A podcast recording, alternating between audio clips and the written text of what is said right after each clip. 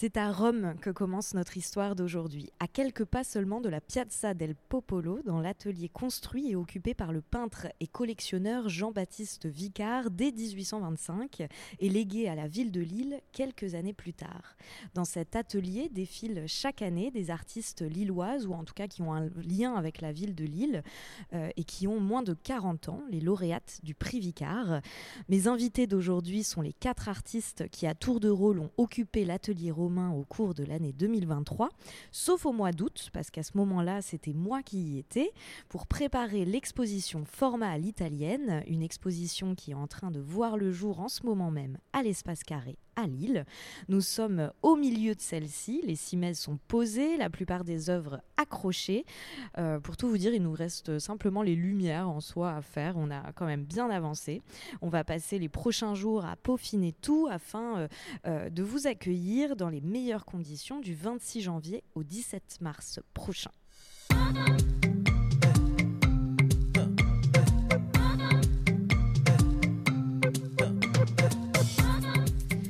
Présente est un podcast dans lequel je souhaite porter au jour ce qui vient en amont puis en aval de l'art contemporain. Mes questions portent donc rarement sur les œuvres en elles-mêmes, mais davantage sur toutes les réflexions et les doutes qui gravitent autour de celles-ci. Car ici, je m'intéresse d'abord à la manière dont la vie de mon invité impacte son travail, puis à l'inverse, à la façon dont son travail vient impacter sa vie. Dans Présente, j'essaye de mener les conversations, comme j'ai l'habitude de le faire en tant que critique d'art, dans les ateliers d'artistes ou à la terrasse des cafés, sauf qu'ici, nous sommes enregistrés et vous avez la possibilité de tout écouter. Bonjour à vous quatre. J'espère que vous allez bien. On va faire un rapide petit tour de table de bonjour pour que les auditeuristes puissent identifier vos voix. Donc on a Fanny Begheli, bonjour, Fanny. On a Morgane et Flo euh, du duo Oran. Oui, salut. Bonjour. Bonjour à vous deux. Et enfin Ludivine Large B7. Bonjour. Bonjour Ludivine. Merci à vous quatre d'avoir accepté de répondre à mes questions. Je suis vraiment trop contente d'être avec vous, d'autant plus que au milieu de cette exposition qui est encore une une fois, euh, bah là, vraiment, euh, on s'approche du jour J, quoi. Fanny, tu es la première euh, à qui je vais poser euh, une question parce que tu as été aussi la, première à t'être rendue à Rome. Tu y as euh, vécu du mois de janvier à mars dernier, donc il y a tout pile un an, et y est parti dans l'idée de mener une recherche sur les ex-voto, donc ces objets qu'on dépose généralement en guise de remerciement, ou à l'inverse dans l'espoir que notre souhait soit exaucé. Je voudrais que tu me parles de tes recherches et des découvertes que que tu as faites là-bas à ce propos. Tu as notamment euh, fait la rencontre d'une église qui t'a beaucoup marqué, il me semble. C'est un peu la première dont tu m'as parlé, en tout cas, quand on s'est vu euh, à ton atelier à, Paris, à Pouche, qui n'est pas à Paris d'ailleurs, qui est à Aubervilliers. Aubervilliers. Exactement. Donc oui, en effet, j'ai ouvert le, bal des, résidences 2023 euh, à l'atelier Wicard et j'ai eu la chance de, vivre des premières semaines dans une Rome euh, bah, quasiment euh, complètement déserte. Donc ça, c'était euh, assez intéressant. et donc voilà, mon, mon programme de, résidence était de revisiter la, la, tradition des ex-voto que tu as, Camille, très bien définie. Et je souhaitais explorer euh, ben, ses origines, mais aussi ses assimilations contemporaines dans la, dans la culture euh, populaire. Euh, voilà, de manière générale, mes recherches sur place se sont inscrites dans ben voilà, la continuité de, questions qui traversent et qui me préoccupent dans, dans mon travail, notamment la part de croyance qui est à l'œuvre ben, dans notre rapport au monde et aux images, et en particulier en ce qui concerne les, images photographiques, bon, on en parlera peut-être un, peu plus tard. Euh, donc oui, concernant mes recherches, c'est vrai que bah, j'ai eu la chance euh, d'accéder euh, à Rome à certaines documentations en italien, souvent. Mhm. voilà, notamment dans la grande bibliothèque de l'école française de Rome, qui a en fond une, collection d'ouvrages assez pointus, et c'était assez précieux pour moi d'être sur place. Et j'ai découvert effectivement que les pratiques euh, votives euh, remontent ben, de la préhistoire en fait. Hein, on a daté les premières formes d'ex-voto de, tridimensionnels en Mésopotamie. on en a trouvé après, bah, évidemment, dans l'Antiquité, chez les Grecs, les Étrusques, les Romains, puis après euh, au Moyen Âge et, jusqu'à aujourd'hui. Donc il s'agit vraiment euh, de, bah, de, pratiques qui sont enracinées euh, au plus profond de la mentalité humaine, de, tout temps et de, tout pays. et bah, ces pratiques sont toujours extrêmement vives en Italie, alors plus particulièrement au sud de l'Italie, mais elles persistent encore à Rome. voilà, donc moi j'étais particulièrement intéressée par les ex-voto anatomiques. Euh, que ce soit euh, les plaques d'argent ou, euh, d'acier embossées d'images, d'organes. Alors voilà, on trouve bah, de façon assez connue des, yeux, des pieds, des oreilles, des poitrines, des œsophages, des organes génitaux, etc. etc. mais aussi toutes les, les ex-voto qui, sont moulés en cire. et que j'ai d'ailleurs j'ai appris qu'ils étaient à l'origine des cires anatomiques euh, utilisés euh, en médecine. Euh, voilà, donc ces objets sont des signes de, maladie. la partie en fait malade du corps s'y étant en quelque sorte détachée du corps de la personne pour être exposée dans un espace considéré comme, comme sacré où elle ne peut plus nuire en quelque sorte. Elle est cristallisée dans une, dans une matière qui s'en fait le réceptacle. Euh, et en fait, ouais, le contraste entre euh, les euh, représentations des pontifes de taille héroïque qu'on voit par exemple à la basilique Saint-Pierre de Rome et qui sont un peu une, bah, volonté comme ça exhibée d'immortalité de, avec ces petits objets assez étrange, euh, considérés euh, voilà, comme, parfois comme un peu dégoûtants, mm-hmm. parce qu'ils sont quand même porteurs, enfin signes d'une maladie, qui eux en fait appartiennent plus au, ben, au récit de l'individu, de l'humble, du quotidien. Mm. Euh, ben, ils ont toujours rendu extrêmement émouvant et d'ailleurs bien plus intéressant. Euh, mais en fait, j'ai eu assez, j'ai eu un peu de mal à trouver des ex-voto euh, anatomiques euh, à Rome, qui il y a encore une dizaine d'années croulaient, enfin mm. les murs de Rome croulaient d'ex-voto. Ouais, tu me disais qu'il y en avait carrément ouais, dans les rues, en avais parce que souvent on, on, a l'idée, enfin en tout cas à titre personnel, j'avais, j'ai identifié, enfin j'associais les ex-voto à des églises, à des hôpitaux, etc. Mais là, tu me disais, tu en trouvais dans les pharmacies aussi, même?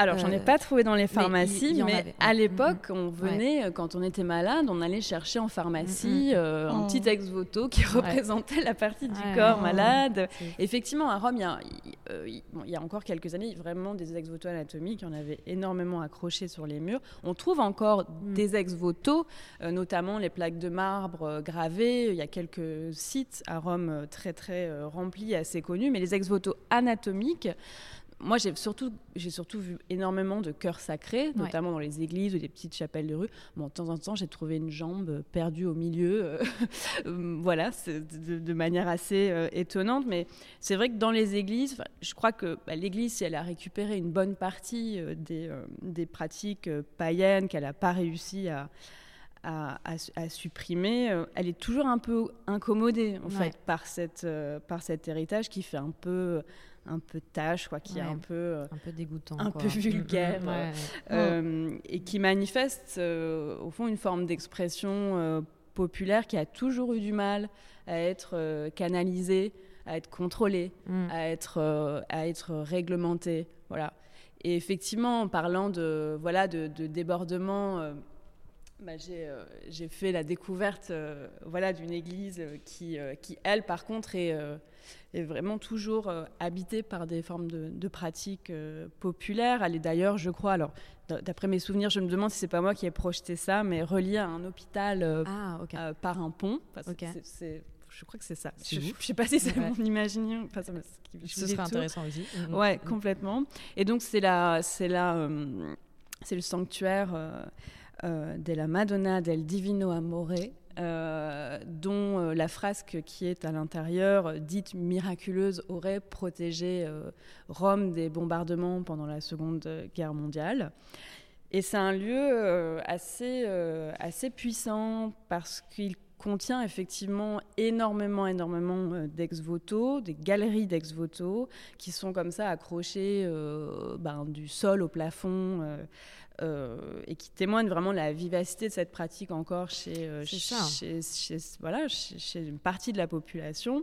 il y a notamment, bah, pour décrire ça brièvement, une, un mur entier consacré aux accidentés de la route. Mhm. Donc, il euh, faut imaginer euh, un mur avec des cadres faits maison, avec plein de photos de voitures écrabouillées, euh, des, photos de gens miraculés, avec souvent une écriture manuelle pour remercier, voilà, pour remercier la Madonna del Divino Amore. Il y a les ex-photos aussi faits par des malades incurables qui prient pour bah, y avait même des vélos, tu disais qu'il y avait des vélos accrochés directement. Il y a plein d'objets cocasses. Effectivement, il y a un vélo qui a été accroché par un un champion mm. euh, de, de, de, vélo qui, après avoir gagné, je crois, une course nationale, est venu accrocher son, vélo au plafond. Il y en a un que j'aime bien qui est une paire de ciseaux, par exemple, un coiffeur qui venait d'ouvrir son commerce et qui a mis un, un ciseau. Mm.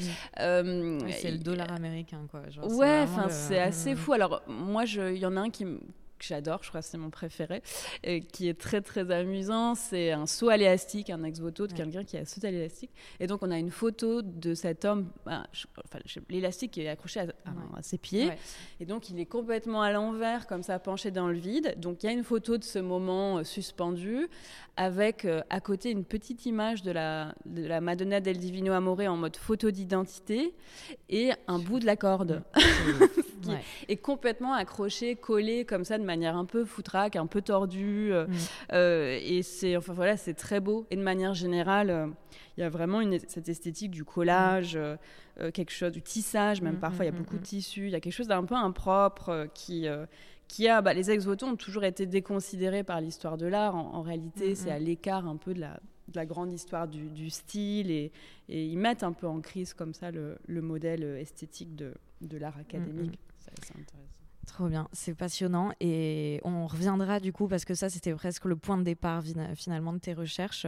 Euh, mais on va poursuivre un petit peu du coup avec euh, vous du haut rang parce que je le fais de manière chronologique parce que euh, c'est au, mois d'avril juste après Fanny, c'est vous qui êtes arrivé du coup dans cet atelier Vicar et qui avez donc repris le flambeau. Et vous en l'occurrence, je crois que tout de suite vous aviez envie de creuser la dissonance qui persiste entre l'idée l'idée qu'on peut se faire de l'Italie, de ses spaghettis, de la Dolce Vita, etc. Et le fait que depuis 2022, c'est un parti euh, fasciste qui est au pouvoir avec Giorgia Meloni. Euh, comment avez-vous du coup décidé d'aborder cette tension-là? Est-ce que la décision s'est prise avant votre départ? Comment, comment ça s'est passé? Expliquez-nous tout. Ouais. Bah, avant notre départ, je pense qu'il y a eu plusieurs choses. C'est que le fait de candidater à ce programme de résidence, finalement, la candidature, elle a lieu quasiment un an euh, avant euh, l'activation effective de la résidence. Et du coup, au moment de, de notre candidature, on avait déjà l'envie de bosser sur euh, la question des, des, des symboles de pouvoir et de, de, en fait, du sentiment de ralliement. Euh, et, et, de comment ça pouvait se traduire dans de l'aménagement urbain par euh, de la production architecturale euh, et urbanistique. Et on trouvait que, en fait, on connaissait pas du tout ni Rome ni vraiment l'Italie avant d'aller en résidence. Et enfin, on avait envie de traiter cet imaginaire qui est un peu un, lieu commun de Rome comme le lieu de la puissance, quoi. Mm. Euh, et aussi de la beauté, de la, un truc comme ça qui devient presque euh, mm. transcendantal. Enfin, tout le monde s'accorde à dire voilà, il y a tous ces trucs qui traînent. Euh, Rome, c'est la plus belle ville du monde, tous les chemins mènent à Rome. Et voilà. Et on avait un peu envie d'y aller en se disant bon, et qu'est-ce qui se passe vraiment? Parce qu'il reste mm, quand mm. même que c'est une capitale, c'est un lieu où, enfin, voilà, il y a, y a, un pouvoir d'État. Euh, et qui effectivement, on avait déjà en tête que euh, en Italie, comme beaucoup de pays européens, il y a une montée euh, de l'extrême droite qui se traduit par des décisions politiques et diverses formes d'exclusion. Et en arrivant, c'est effectivement ce qu'on a essayé de creuser, c'est comment le fascisme actuellement se fait aussi l'héritage d'un fascisme historique qui, de fait, est né en Italie avec l'arrivée au pouvoir de Mussolini euh, qui a carrément euh, fait, produit aussi ce terme de fascisme. Et c'est en, en, allant comme ça à la recherche de cette histoire-là qu'on est tombé sur en fait ce qui nous intéressait avant de venir, c'est-à-dire un symbole mhm. très fort qui est le fascio. Mhm. En français, c'est faisceau. Et c'est de, de ce. En fait, c'est un, un, objet, c'est un principe d'objet. Alors, euh, pour celles et ceux qui ne voient pas ce que c'est, parce que nous, clairement, avant de, de débarquer à Rome, on ne savait pas ce que c'était non plus. Euh, mais en fait, on l'a potentiellement tous et toutes en tête. C'est euh, le regroupement de plusieurs verges, qui sont des mhm. bâtons de bois, réunis par une corde et surmontés d'une hache en métal. Ça, on va dire, c'est le faisceau de base. Et il se trouve que tout le long euh, de l'histoire de, des gouvernements, des républiques et des démocraties européennes. Le faisceau, il pop à des moments. Mais même dans le symbole même de la République française, je me souviens que j'avais mm. fait des, des, recherches pour écrire euh, quand j'écrivais votre texte. Mm. Et, et, en fait, le premier truc qui a popé dans Google, c'était vraiment un, un, site du gouvernement qui parlait du faisceau, justement. Ça m'avait fait assez délirer. Et c'est vrai que quand, même sur les lettres qu'on reçoit, République française, etc., on a un ah, faisceau. Ah. C'est vraiment un signe euh, que je ne voyais pas et que je vois grâce à vous désormais. Je crois que c'est considéré comme un symbole secondaire de la République française. Mm. Qui du coup par exemple apparaît sur euh, le, la, couverture de nos passeports. Et dans l'histoire de la France, euh, c'est un symbole qui a apparu euh, pendant la Révolution française. Mm. Et du coup, c'est pour ça aussi que c'est un symbole très ambigu, euh, du fait qu'il a vraiment été utilisé de différentes manières mm. euh, au fur et à mesure de l'histoire. Et c'est vrai qu'à partir de, voilà, de la découverte de l'histoire du, du, faisceau, on s'est mis un peu à le traquer dans la ville au cours de nos balades, parce que en trois mois, il y a le temps de faire pas mal de, de balades. Et c'est comme ça qu'on a commencé une sorte d'inventaire de la manière dont cet objet, le faisceau, est représenté. Mhm. Parce qu'à chaque fois, il a des variations, en fait, il subit des variations, puisque c'est un principe, contrairement à, par exemple, la croix gammée, qui est le symbole euh, du, du, gouvernement euh, fasciste euh, de, et du parti fasciste d'Hitler, qui est tout le temps représenté de la même manière. Le mhm. faisceau, c'est un principe d'objet, et du coup, il est, il est constamment mhm. réinventé, revisité, il, est, il est en 3D, il est en 2D, enfin voilà. Et, et c'est aussi comme ça qu'on a, qu'on a aussi compris comment, à Rome, euh, certains quartiers étaient historiquement antifascistes. Euh, et, du coup, on, voyait qu'il y avait une destruction du faisceau partielle. Euh, voilà. Et, ça a été un point de départ, en fait, pour penser tout ça, je pense. Et du coup, dans, dans les objets, dans le travail, dans la manière dont on a voulu se, se projeter là-dedans, il y avait vraiment l'envie de faire des allers-retours entre un registre plutôt de pouvoir légitime et du euh, symbole de, contre-pouvoir et, et ou de faire des allers-retours aussi entre un registre touristique et mm. ce registre euh, politique pour mm. euh, jouer de cette ambiguïté dans laquelle on se retrouvait en tant qu'artiste dans la plus belle ville du monde, mais politiquement compliquée. Et pendant qu'on parle de ça, j'en profite parce que finalement, ce, ces recherches-là vous ont mené à, produire des formes aussi, euh, justement dans cette dichotomie dont vous parliez entre l'aspect très touristique de Rome, etc., l'image qu'on diffuse à l'international de cette ville, et en fait, euh, finalement, le, passé fasciste aussi de, celle-ci, et malheureusement son présent aussi. Euh, ces formes, elles existent dans l'exposition. Est-ce que vous pouvez nous en dire quelques mots? Mm ben, du coup, ce fameux inventaire des, des, faisceaux représentés dans la ville a donné lieu à une série euh, de cartes postales. En fait, il y a 38 euh, visuels différents qui sont en fait euh, des, des, dessins au trait noir sur fond blanc, des faisceaux, presque dans une volonté naturaliste d'essayer de, de, les, de les objectiver, en fait. Mm. Et, du coup, ces cartes postales, elles sont destinées à être prises par les visiteurs et visiteuses de l'exposition. Et sachant qu'au verso euh, figure un extrait, un point issu des 14 euh, points euh, rédigés par Umberto Eco qui permettent de reconnaître un gouvernement fasciste. Et donc il y a vraiment cette idée pour nous qu'on insère aussi dans une stratégie politique dans laquelle on se reconnaît, qui est la nécessité d'identifier nos ennemis en fait, mmh. d'identifier ce qu'on veut combattre et ce contre quoi on se, on se positionne en fait. Et, pour nous, il y a vraiment ce truc-là qui est important, c'est d'apprendre déjà à reconnaître pour ensuite euh, lutter.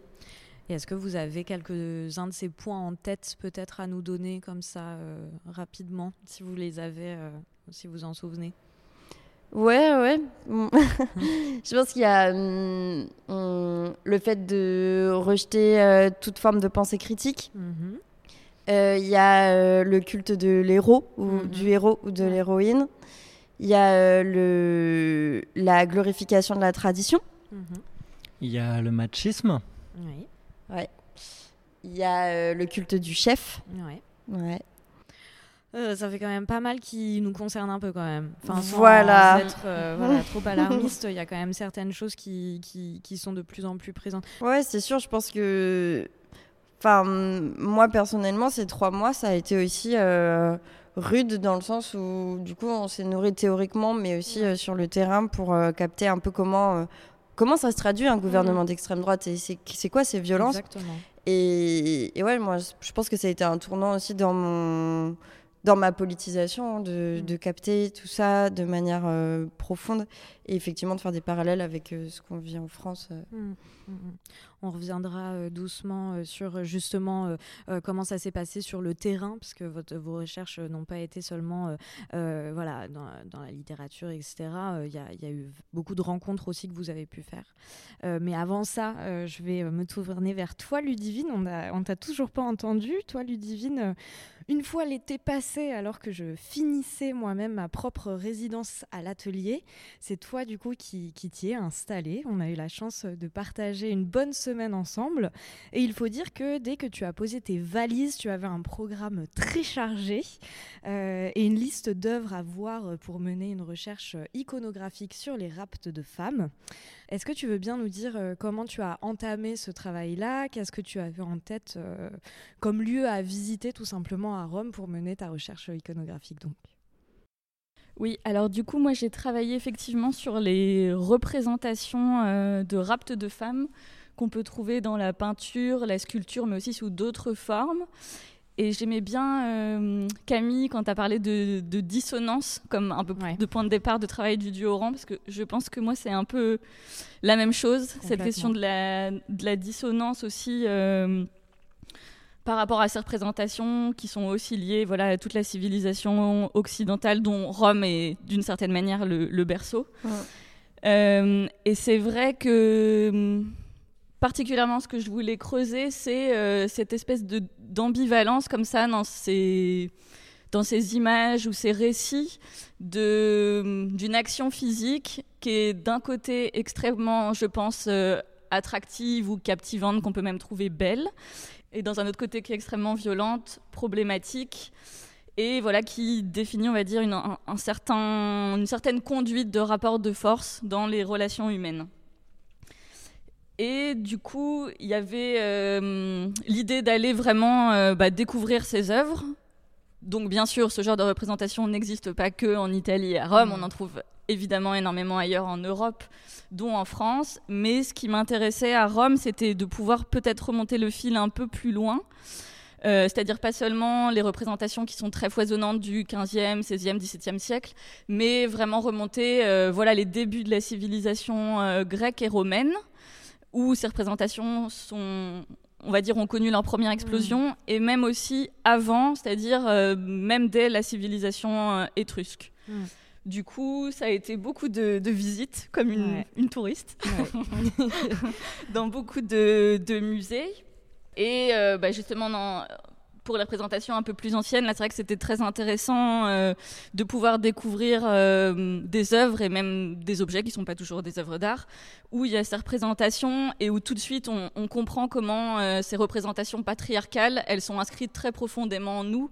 Peut-être pour donner des petits exemples, par exemple le, le mythe de l'enlèvement des Sabines, qui est donc un des mythes fondateurs de la civilisation romaine où du coup les Romains ont enlevé les Sabines pour euh, bah, voilà, avoir des femmes et peupler euh, Rome, pour vraiment résumer en, mhm. deux mots. Euh, traditionnellement, souvent dans les coffres de mariage qui étaient offerts aux femmes, il y avait ces représentations. Hmm. Donc déjà, on a quelque chose qui pose tout de suite, bah, qu'est-ce que c'est censé être un couple, un mariage? Enfin voilà, c'est c'est quand même quelque chose...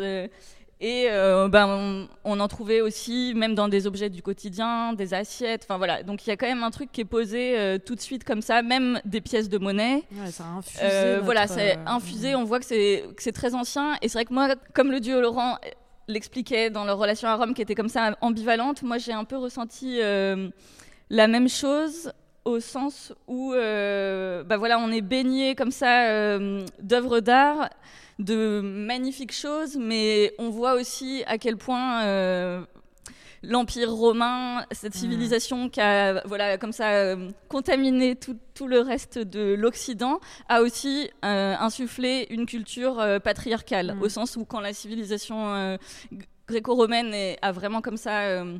bah, colonisé le, le reste des territoires. Bah, par exemple, en France, il y a eu euh, des- les droits des femmes ont considé- considérablement euh, diminué. Donc il y a aussi comme ça des, des enjeux qui sont complexes. Bien sûr, la civilisation gréco-romaine a amené des choses incroyables, mais il y a aussi eu d'autres choses Ouais. négatives qu'il faut pas ou- oublier entre guillemets. Euh, et justement, au fil de mes recherches, outre l'aspect on va dire, touriste, d'aller diguer, vraiment euh, me baigner dans toutes ces occurrences, voir le nombre d'occurrences qu'il y avait.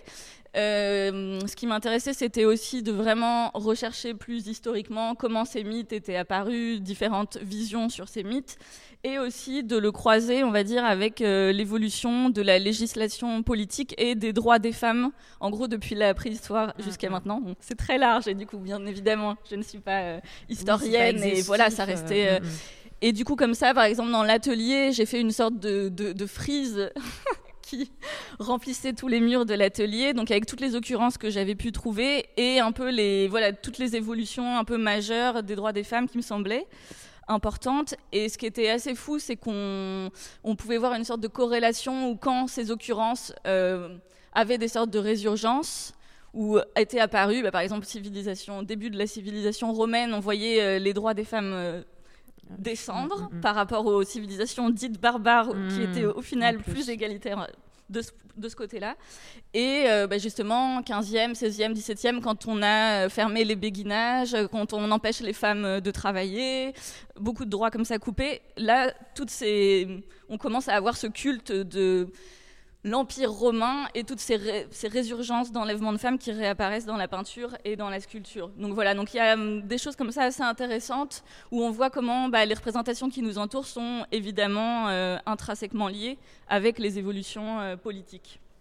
Voilà, donc en gros, il y avait vraiment cette double réflexion qui a permis vraiment de nourrir le travail sur bah, peut-être comment aborder euh, ces représentations euh, complexes. Parce Ouais. qu'encore une fois, euh, mon idée n'est pas de dire euh, détruisons les mythes gréco-romains. Il y a bien évidemment une ambivalence dans ces mythes et c'est ce qui nous captive tous et toutes, je pense. Mais pour moi, la problématique, elle est vraiment sur la lecture qu'on fait de ces histoires et de ces représentations et comment elle est figée d'un certain point de vue patriarcal dans, dans les mains de certaines entités qui ont le pouvoir et une certaine vision du monde, d'où le fait que pour moi, c'est capital d'ouvrir une sorte de pluralité de lecture et de pouvoir euh, voilà, euh, refaire euh, ou comment dire, se réapproprier ces représentations et les faire un peu autres.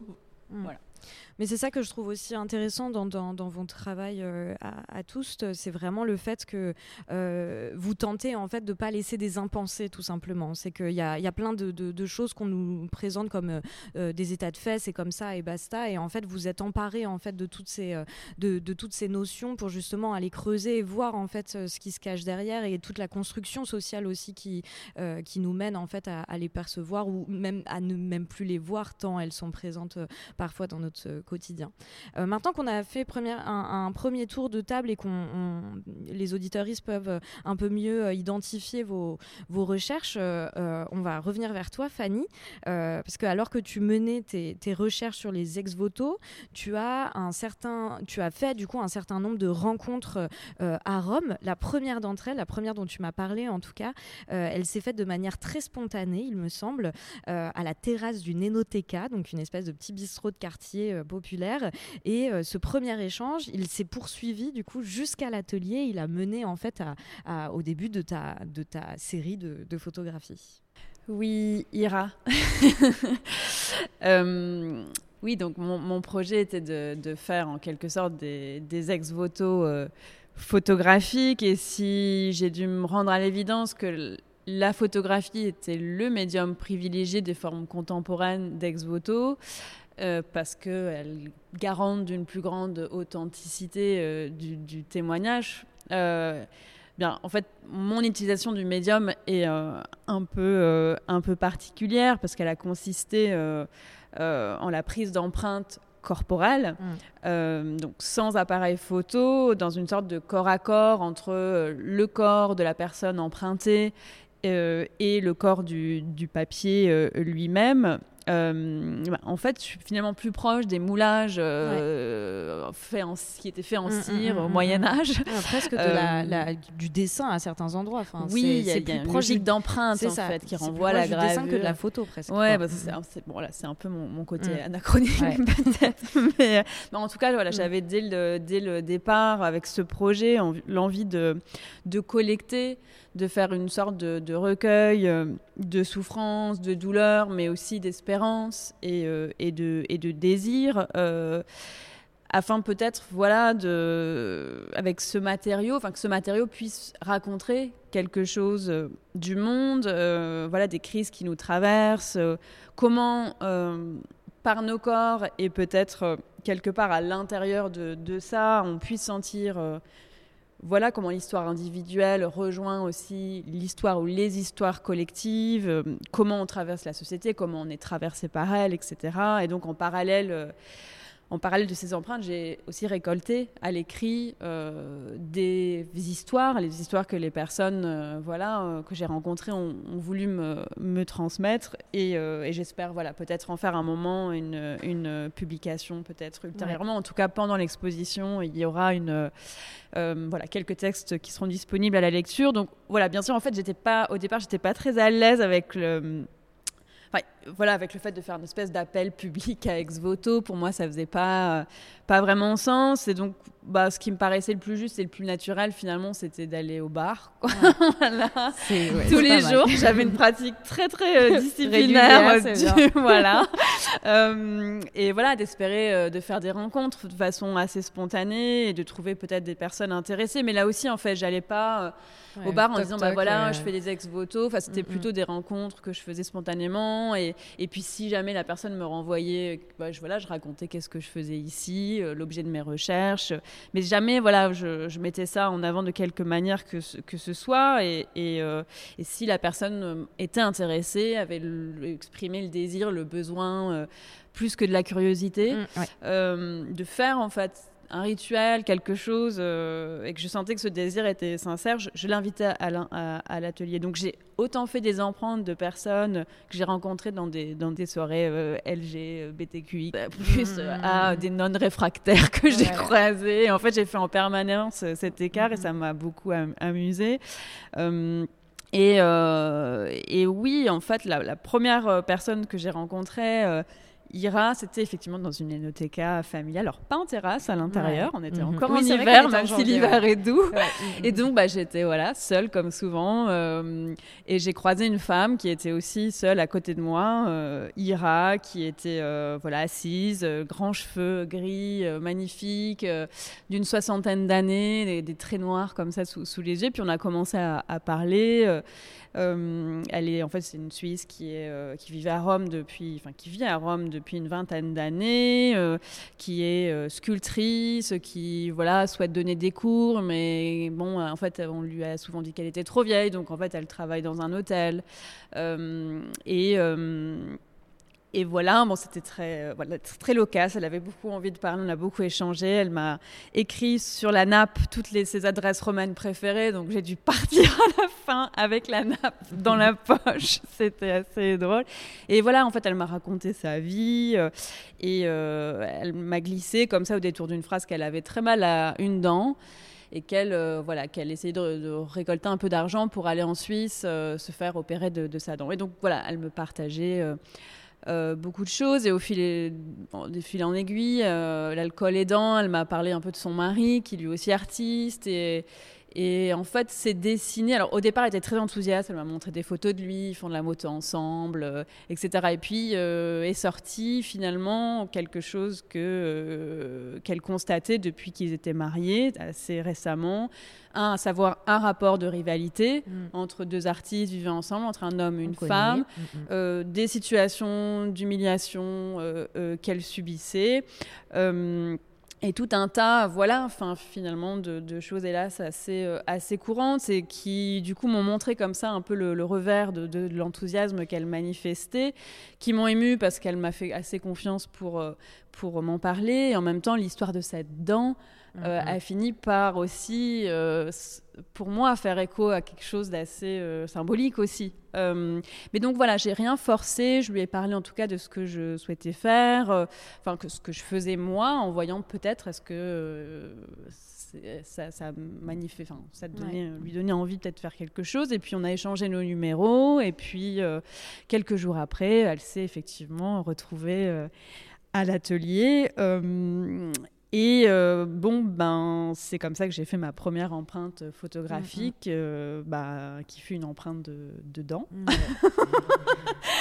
Euh, donc, autant dire que j'ai pas commencé par le plus voilà, sachant que l'empreinte consiste à appliquer sur la partie du corps une, une, matière grasse qui vient déposer sur le papier euh, une trace et qui est ensuite révélée dans les mm de chimie. Donc voilà, je vous laisse euh, imaginer le, défi euh, qu'a représenté cette, cette dent.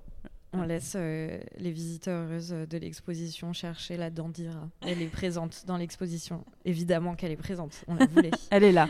Euh, pendant qu'on est sur les rencontres, justement, euh, j'avais envie qu'on parle de celles que vous avez pu faire aussi du haut-rang à Rome, notamment parce que votre objectif était aussi de rentrer en contact avec celles qui luttent au quotidien contre le pouvoir en place.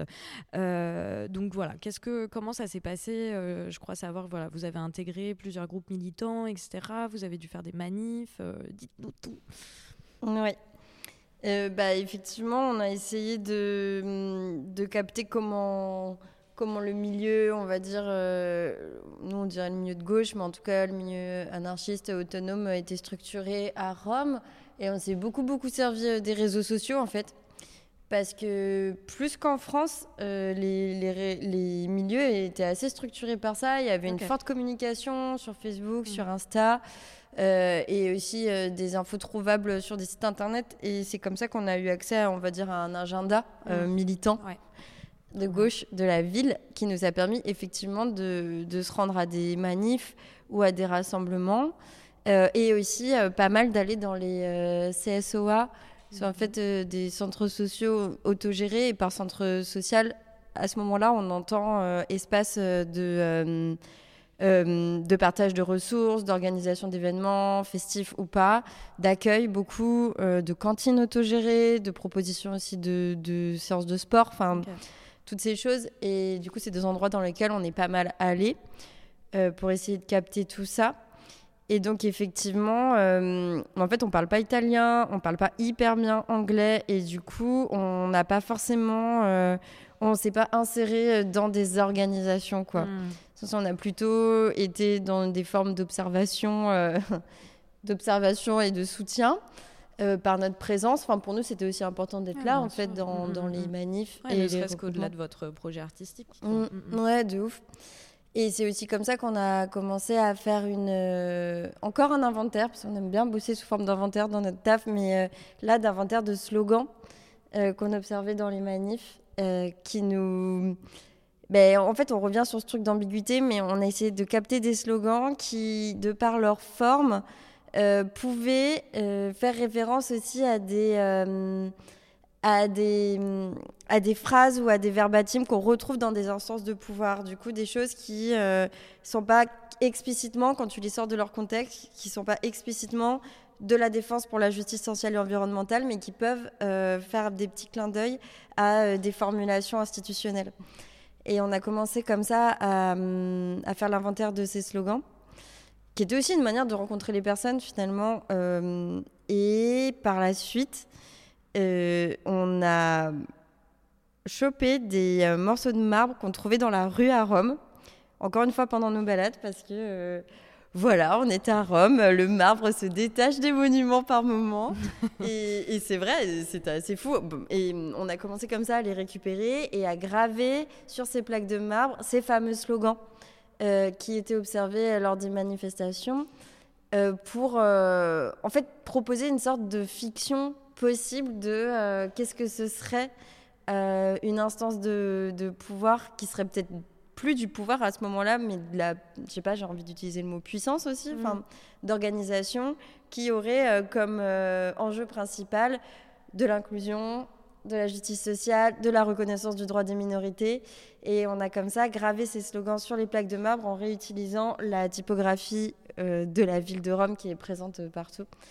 Et pour voilà, proposer une sorte de pas si c'est une utopie, mais en tout cas, euh, ouvrir un peu cet imaginaire-là et venir euh, questionner c'est quoi en fait euh, le pouvoir légitime. Mm. Et Flo, peut-être que du coup, tu peux nous dire euh, ce qu'il a écrit justement euh, sur, euh, sur ces fameuses, enfin quelques-unes de ces phrases qu'on peut trouver donc dans l'exposition. Je suis d'ailleurs trop contente qu'elles existent dans cette exposition. et nous dire, je crois que vous avez fait aussi une performance à partir de celle-ci.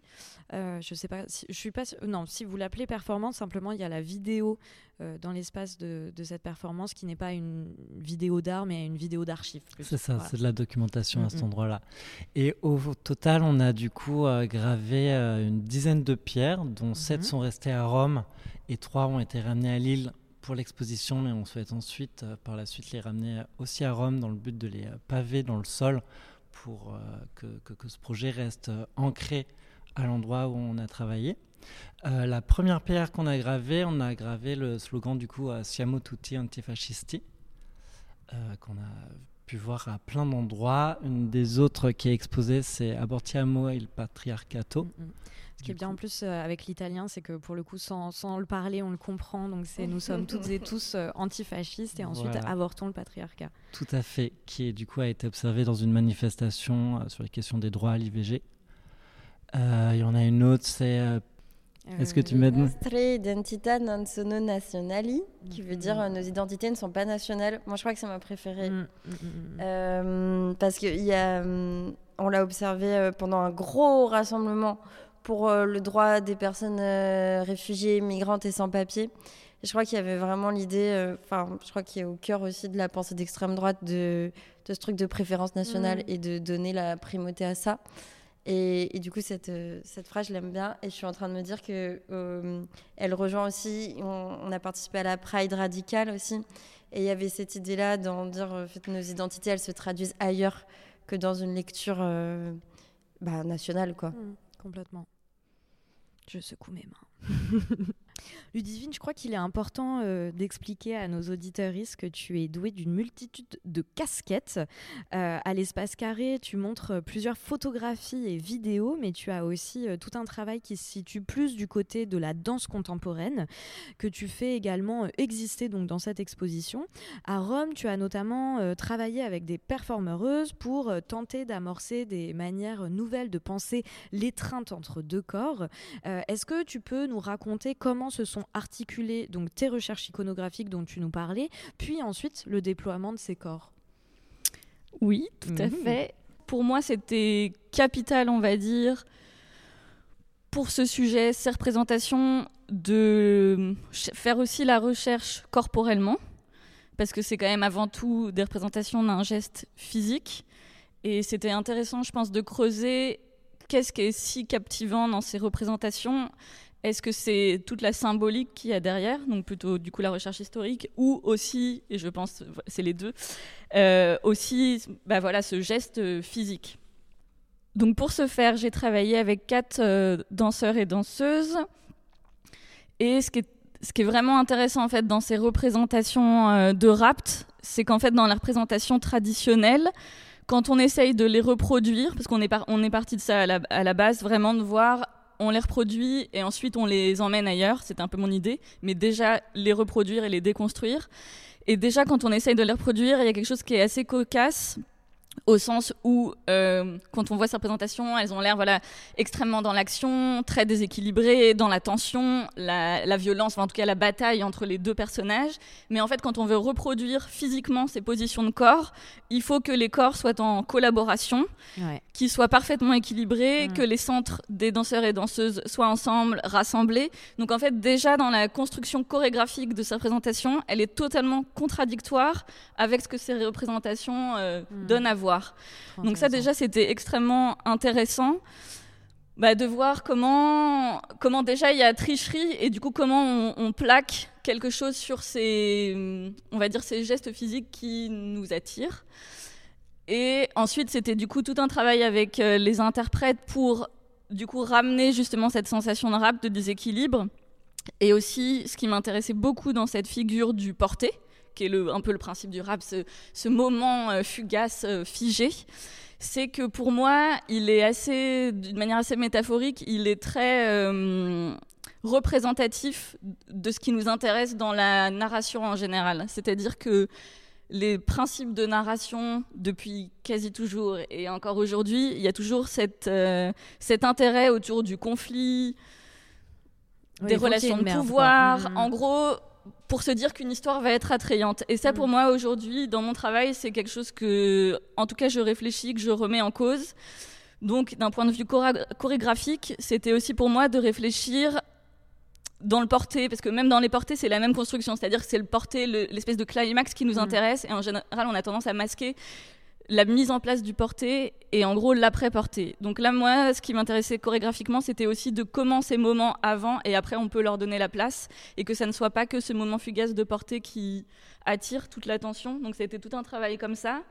Et après, c'était de voir comment, à partir de, de ces gestes physiques d'assaut, euh, on pouvait les transformer et peut-être euh, nourrir une relation physique qui est plus euh, collaboratif, dans l'écoute et du coup qui devient euh, autre avec mhm. d'autres possibilités de mode relationnel. Donc euh, donc voilà, donc ça a été plusieurs étapes vraiment en studio où on est d'abord parti des images et au fur et à mesure où on s'en est euh, éloigné, on va dire, mhm. jusqu'à créer bah voilà la chorégraphie vraiment du film avec après du coup ces temps de laboratoire en studio, d'écriture pour moi de la chorégraphie. Après, voilà, un temps vraiment de, tournage et de shooting photo pour la réalisation, on va dire, des, des œuvres finales.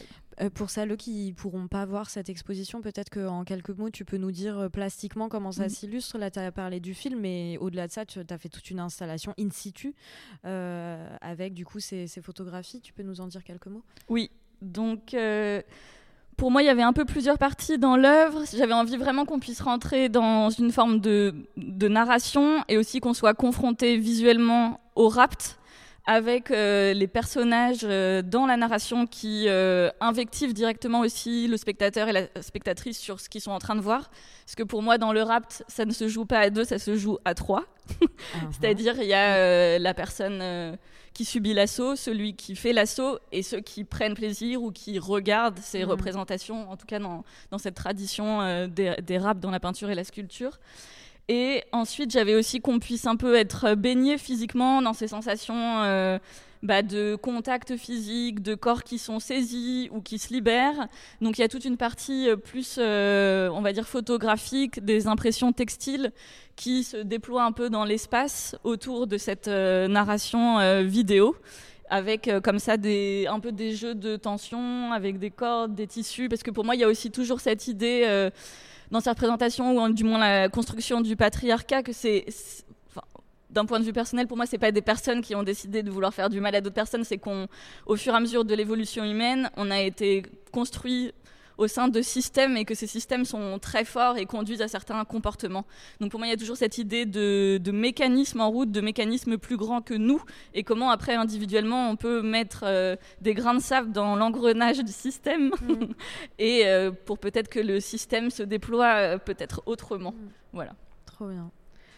J'adore vous écouter parler, c'est trop agréable. En vrai, c'est trop trop bien et on sent aussi à quel point euh, j'ai cessé de le dire, mais du coup, je le dis aussi dans ce podcast pour que ça existe. Euh, en tant que curatrice de cette exposition-là, c'est souvent, euh, ça peut être un peu compliqué parfois quand on curate une sortie de résidence ou qu'on choisit, parce que du coup, j'ai pas choisi, je vous ai pas choisi vous, j'ai pas choisi vos œuvres, je travaille à partir de vos productions aussi faites sur place. Et en fait, ça a été un vrai plaisir pour moi de voir à quel point vos travaux respectifs, même si vous avez tous les tous les quatre, du coup, parce qu'il y a le duo, euh, les trois entités artistiques réussissent à vraiment exister. Et en fait, même si vous avez des, identités fortes, euh, il n'empêche que vos travaux coïncident et fonctionnent vraiment très très bien ensemble, même plastiquement. C'est fou.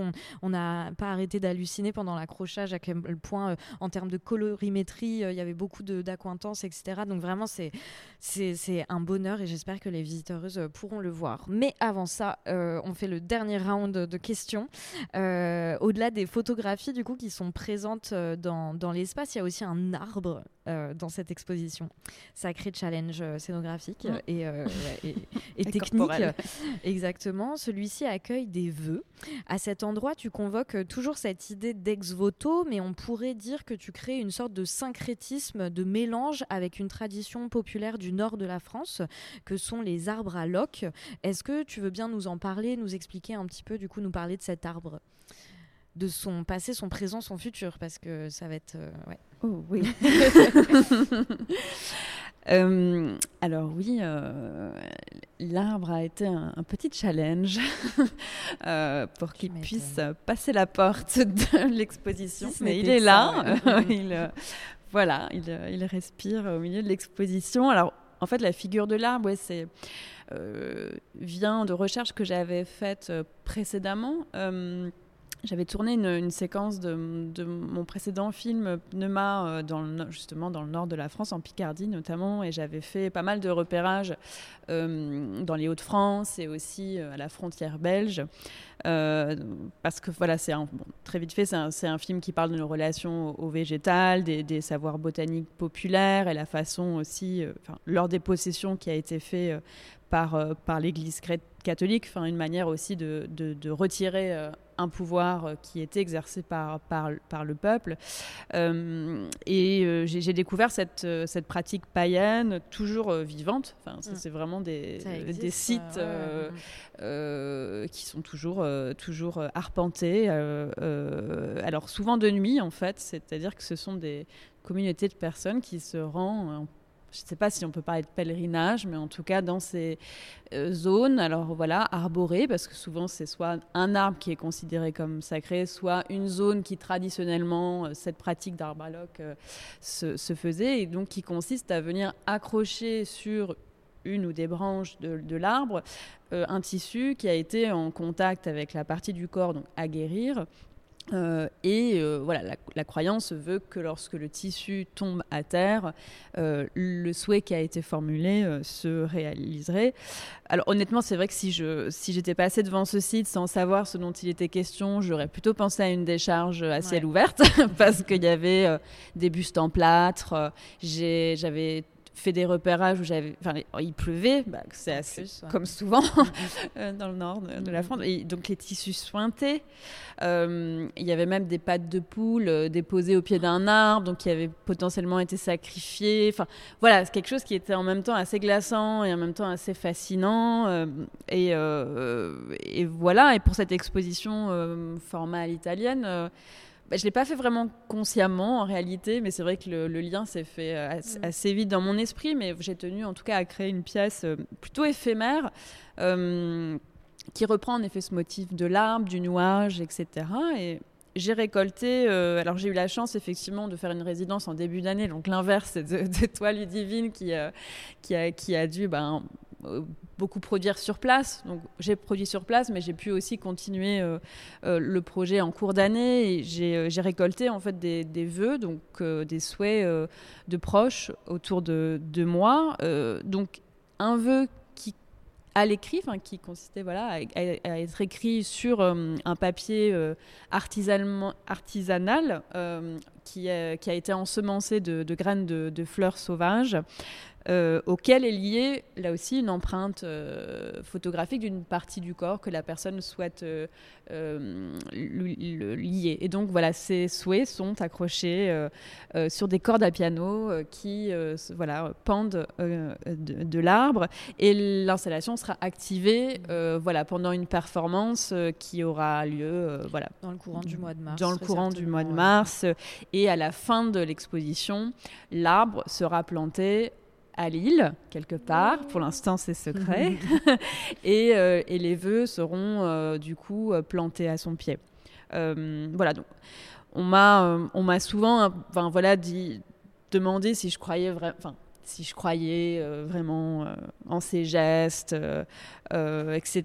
Mais je suis pas, voilà, je suis pas vraiment sûre que ça soit la bonne question au fond, quoi. Enfin, euh, il me semble qu'il faudrait plutôt s'interroger si, à l'inverse, euh, ce sont pas ces rituels en fait qui créent et qui euh, avivent comme ça aussi l'invisible et la façon dont on se relie, on se relie à, lui. Et, ouais, je, crois que la question, elle n'est pas vraiment de savoir. Enfin, moi, je ne me pose pas vraiment de cette question. Mm, oui, mm. si des entités invisibles existent, s'il y a des forces spirituelles transcendantales, mais plutôt pourquoi en fait, si ça produisait rien on fait ces gestes depuis euh, la nuit des temps, euh, on, manifeste en fait voilà nos, désirs, notre gratitude avec un peu de matière. Enfin même mm-hmm. aujourd'hui les cadenas euh, qu'il y a sur les ponts, ce sont mm-hmm. des formes contemporaines d'ex-voto et, et, voilà matérialiser nos, souffrances, les rendre visibles, les répandre comme ça collectivement. Je, crois que ça consiste déjà en une guérison et en tout cas pour reprendre ce terme, ça, je crois que c'est déjà aussi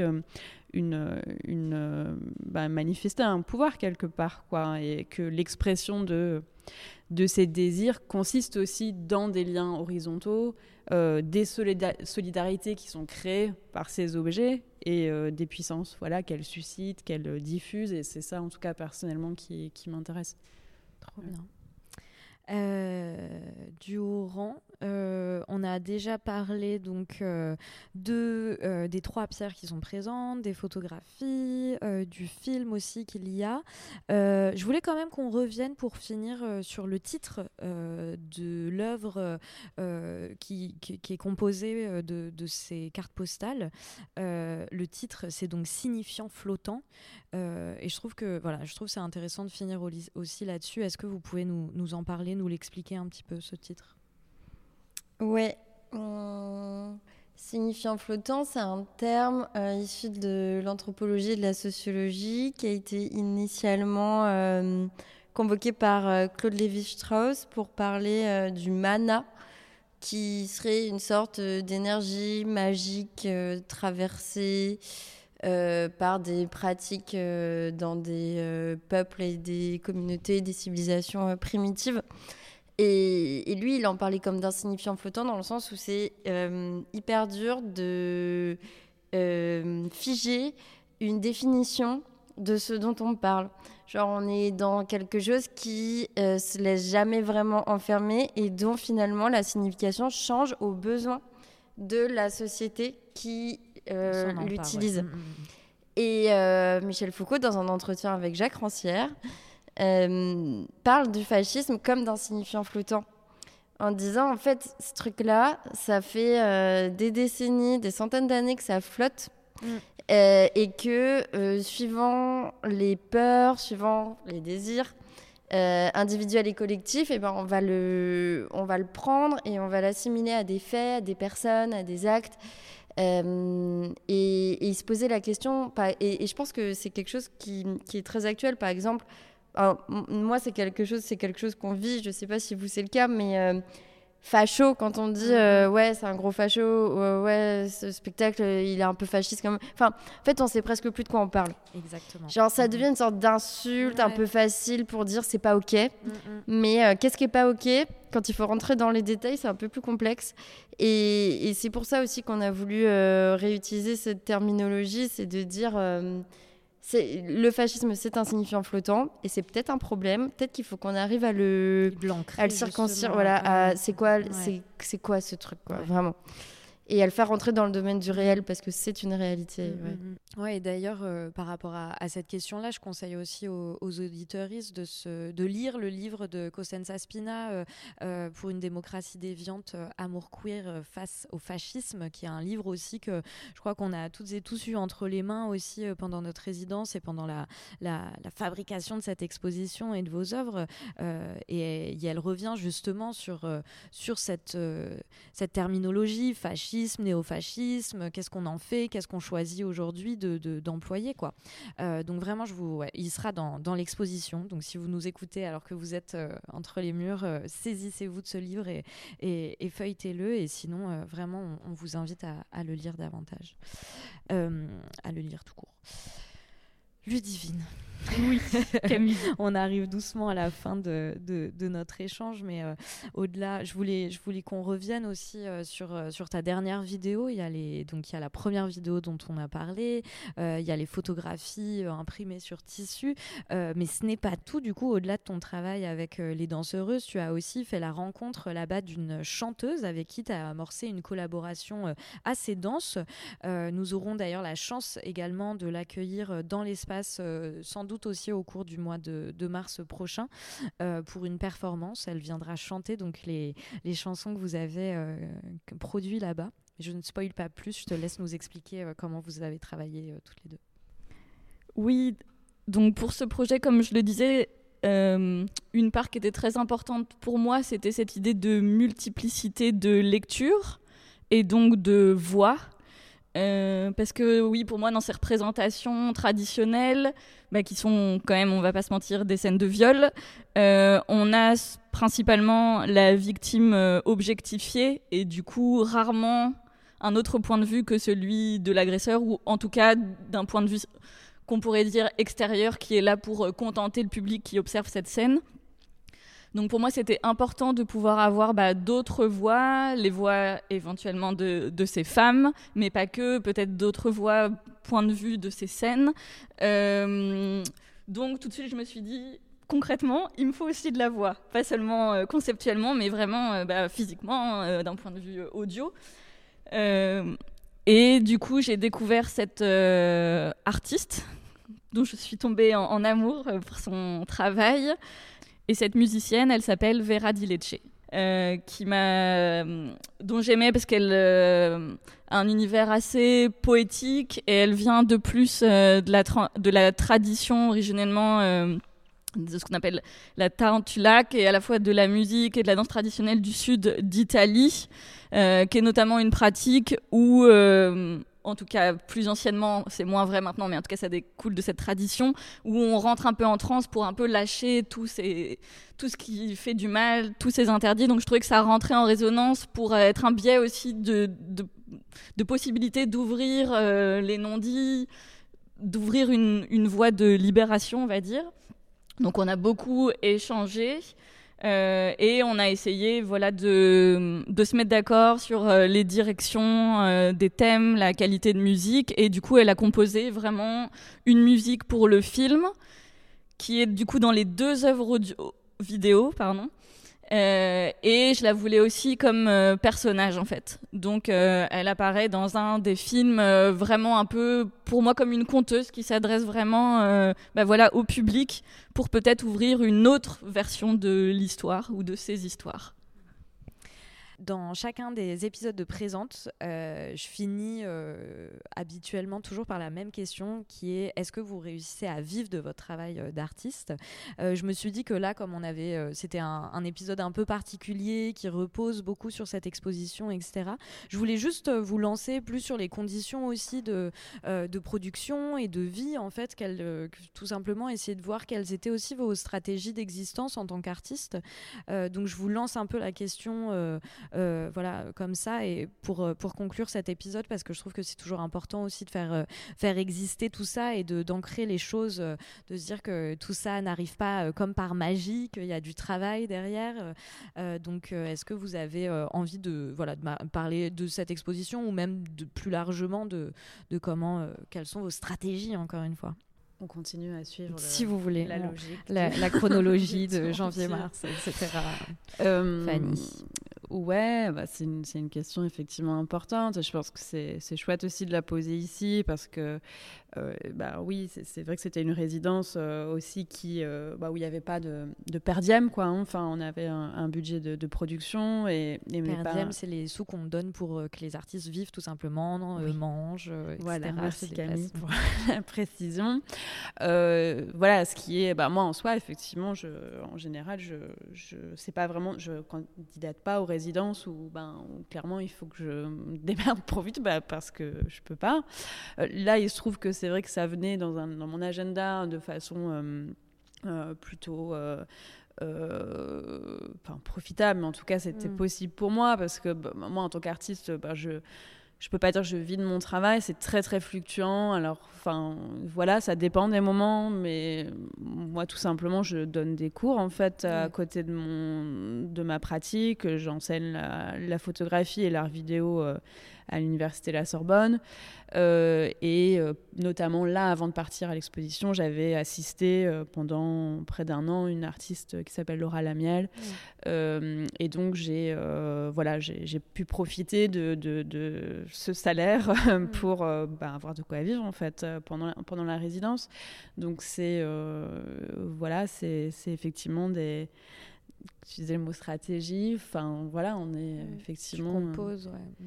Ouais. Et du, haut rang, vous, euh, euh, enfin, vous dites ce que vous voulez, mais j'aimerais bien que vous, disiez, vous, vous parliez notamment d'un truc que je trouve intéressant, c'est que même dans, c'est une réflexion que vous menez même dans votre production euh, à proprement parler, quoi.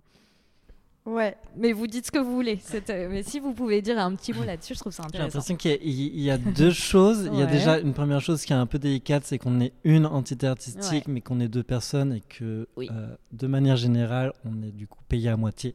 C'est ça, le problème du collectif. Euh, euh, voilà, après, du coup, c'est un jeu qu'on joue pour l'instant en étant dans le milieu de l'art contemporain, mais c'est vraiment pas celui qui est le plus adapté à cette forme de travail. Et secondement, euh, c'est vrai que je pense qu'on a une, un attrait d'un côté pour l'esthétique de la précarité, entre guillemets, ou en tout cas qu'on aime être dans une simplicité de production, de moyens et de ressources. autant dans notre vie personnelle que dans notre travail artistique du coup d'être capable de, se débrouiller, de, de s'inscrire dans des euh, réseaux de solidarité, de euh, ne pas avoir trop de besoins, de ne pas dans, avoir besoin de choses neuves mmh. et dans la production artistique, de euh, beaucoup être dans la légèreté, la récupération, dans ce qu'on trouve dans la rue, euh, et du coup, dans cette continuité-là, on est aussi dans une. Euh, on aime beaucoup faire des projets, dans nos projets, faire des objets qu'on donne. Et dans la distribution de choses, et de, ça s'inscrit beaucoup dans, dans un rapport au don, du coup, qui est un peu euh, lié à notre mode de vie. Je sais pas si tu as des choses à rajouter, mots ou pas. Ouais, non, non, c'est carrément ça. Et du coup, pour la question, est-ce qu'on en vit? Bah, en fait, on vit. Ouais, on vit avec notre travail et, et on on s'adapte. Après, euh, voilà, l'esthétique de la précarité, c'est cool et tout, mais euh, je pense qu'on est aussi. Euh, en fait, on est OK pour revendiquer qu'il y a quand même un, petit bug dans le statut d'artiste autoriste et que ce serait chouette d'être considéré comme travailleuse, même quand on n'est pas sous contrat. Mmh et que cette résidence en était un bon exemple parce qu'effectivement, il y avait une bourse de résidence de 4000 euros. Du coup, pour nous, divisé par deux, 2000 euros, qui comprend euh, les transports, les frais de production d'une œuvre, le temps de résidence sur place, le temps de montage de l'exposition, les droits de monstration de l'exposition, les droits de diffusion de l'image de notre travail, euh, moins euh, la cotisation. Hmm. Ça fait qu'il n'y a pas grand-chose à la fin. Bon. Mais on a passé des super moments à Rome. c'est ça. Et ça montre aussi, euh, c'est intéressant parce que ça montre aussi qu'en tant qu'artiste ou même de manière générale, je préfère aussi parler travailleuses du monde de l'art parce qu'en tant que critique et curatrice, je suis face aux mêmes problématiques que vous. C'est qu'on est tout le temps en train de jauger de euh, euh, si on fait ça, bon bah là, on fait un compromis, mais derrière c'est cool à cet endroit-là, etc. Donc c'est un peu toujours voilà de, des négociations internes avec soi et soi-même. Toi, Ludivine, c'était quoi tes négociations? Négociations, je dirais plus comme tu disais avant, des, des stratégies. Ouais. Mm, mm, mm. Être stratégique. Euh, moi, j'ai une situation un peu particulière au sens où j'ai une pratique du coup qui est vraiment à la croisée de l'art contemporain, de la danse contemporaine et du cinéma, ce qui me permet d'être à cheval dans des milieux qui, bon, sont pas forcément incroyable, mais en tout cas où bizarrement on rémunère le travail des artistes. ce qui n'est pas vraiment le cas dans l'art contemporain. Euh, ce qui me permet, moi, d'avoir le statut euh, d'intermittente, ce qui est un énorme privilège et ce pourquoi il faut absolument se battre pour les artistes-auteurs. Euh, parce que je vois bien à quel point bah, ça, ça change la condition de vie et donc aussi de comment on, on crée. Et moi, c'est vrai que c'est toujours comme ça des problématiques de production parce que j'ai donc souvent des projets avec des équipes et pour moi, c'est hors de question de ne pas payer les gens qui travaillent avec moi. Euh, donc là, bah, typiquement pour le projet, effectivement, la bourse de 4000 euros, c'était pas possible euh, dans tous les cas. Donc euh, j'ai postulé pour avoir d'autres bourses complémentaires et j'ai attendu le moment de savoir si j'avais ou pas ces ressources complémentaires pour penser le projet en adéquation. Parce que mmh. sinon, évidemment, j'aurais pas pris quatre interprètes, une musicienne pour travailler avec moi. voilà. Donc ça, c'est vraiment toujours des problématiques et les œuvres, c'est des budgets et c'est bah voilà, une, une réalité économique euh, derrière dont il faut avoir conscience avec encore énormément de travail à faire pour le droit des artistes auteurs et autrices. C'est pour ça que c'est important pour moi de poser euh, et de finir sur, euh, enfin voilà, ce, podcast sur ces questions-là, parce qu'encore une fois, tout ça n'arrive pas par magie. Ce serait bien, mais ce n'est pas le cas. Donc voilà, je vous remercie. Euh, tous euh, les, trois, quatre, euh, les trois entités artistiques et vous quatre d'avoir accepté de répondre à mes questions. J'en profite également pour remercier. Alors là, j'ai plein de gens à remercier. Il faut que je remercie Pauline Ozon, Charlotte Morel et Laurie Chevreau, qui sont du coup qui nous ont accompagnés, qui travaillent à la mairie de Lille, à la culture à la mairie de Lille et qui nous ont accompagnés sur ce projet. Il y a aussi Sébastien Clavette, qui était notre régisseur, mais on peut peut-être même parler de magicien à ce stade tellement il nous a aidé. Et euh, voilà, vraiment, ça a été un, plaisir. Il a donné plein d'amour euh, aux œuvres qui sont présentes ici. Il y a aussi euh, Camille Deleplanque qui nous a prêté main forte pour faire rentrer ce fameux arbre dans l'exposition. et enfin, la personne qui vous accueillera et qu'on remercie également, c'est Céleste Gallet qui est chargée de, médiation et à qui vous pouvez donc poser toutes les questions qui vous traverseront quand vous ferez l'exposition. pour ma part, je voulais aussi remercier les personnes du nouveau grand tour. Euh, c'est dans ce cadre-là que j'ai pu faire euh, la résidence à, à, Rome. Donc il y a Dora Penchev euh, et Émilie Renouvin qui sont donc à l'Institut français de Rome. Et enfin, quand même, un petit coucou et un gros merci à Flaminia Petrassi qui m'a vraiment beaucoup aidé sur place à Rome et qui m'a fait ma, ma guide et qui a travaillé également avec toi, Ludivine, sur, sur ton film. Donc voilà, merci à toutes ces personnes-là et merci à vous, chers auditeurs, d'avoir euh, écouté cet épisode. Comme d'habitude, je vous donne rendez-vous sur le compte Instagram de Présent pour suivre toute l'actualité du podcast.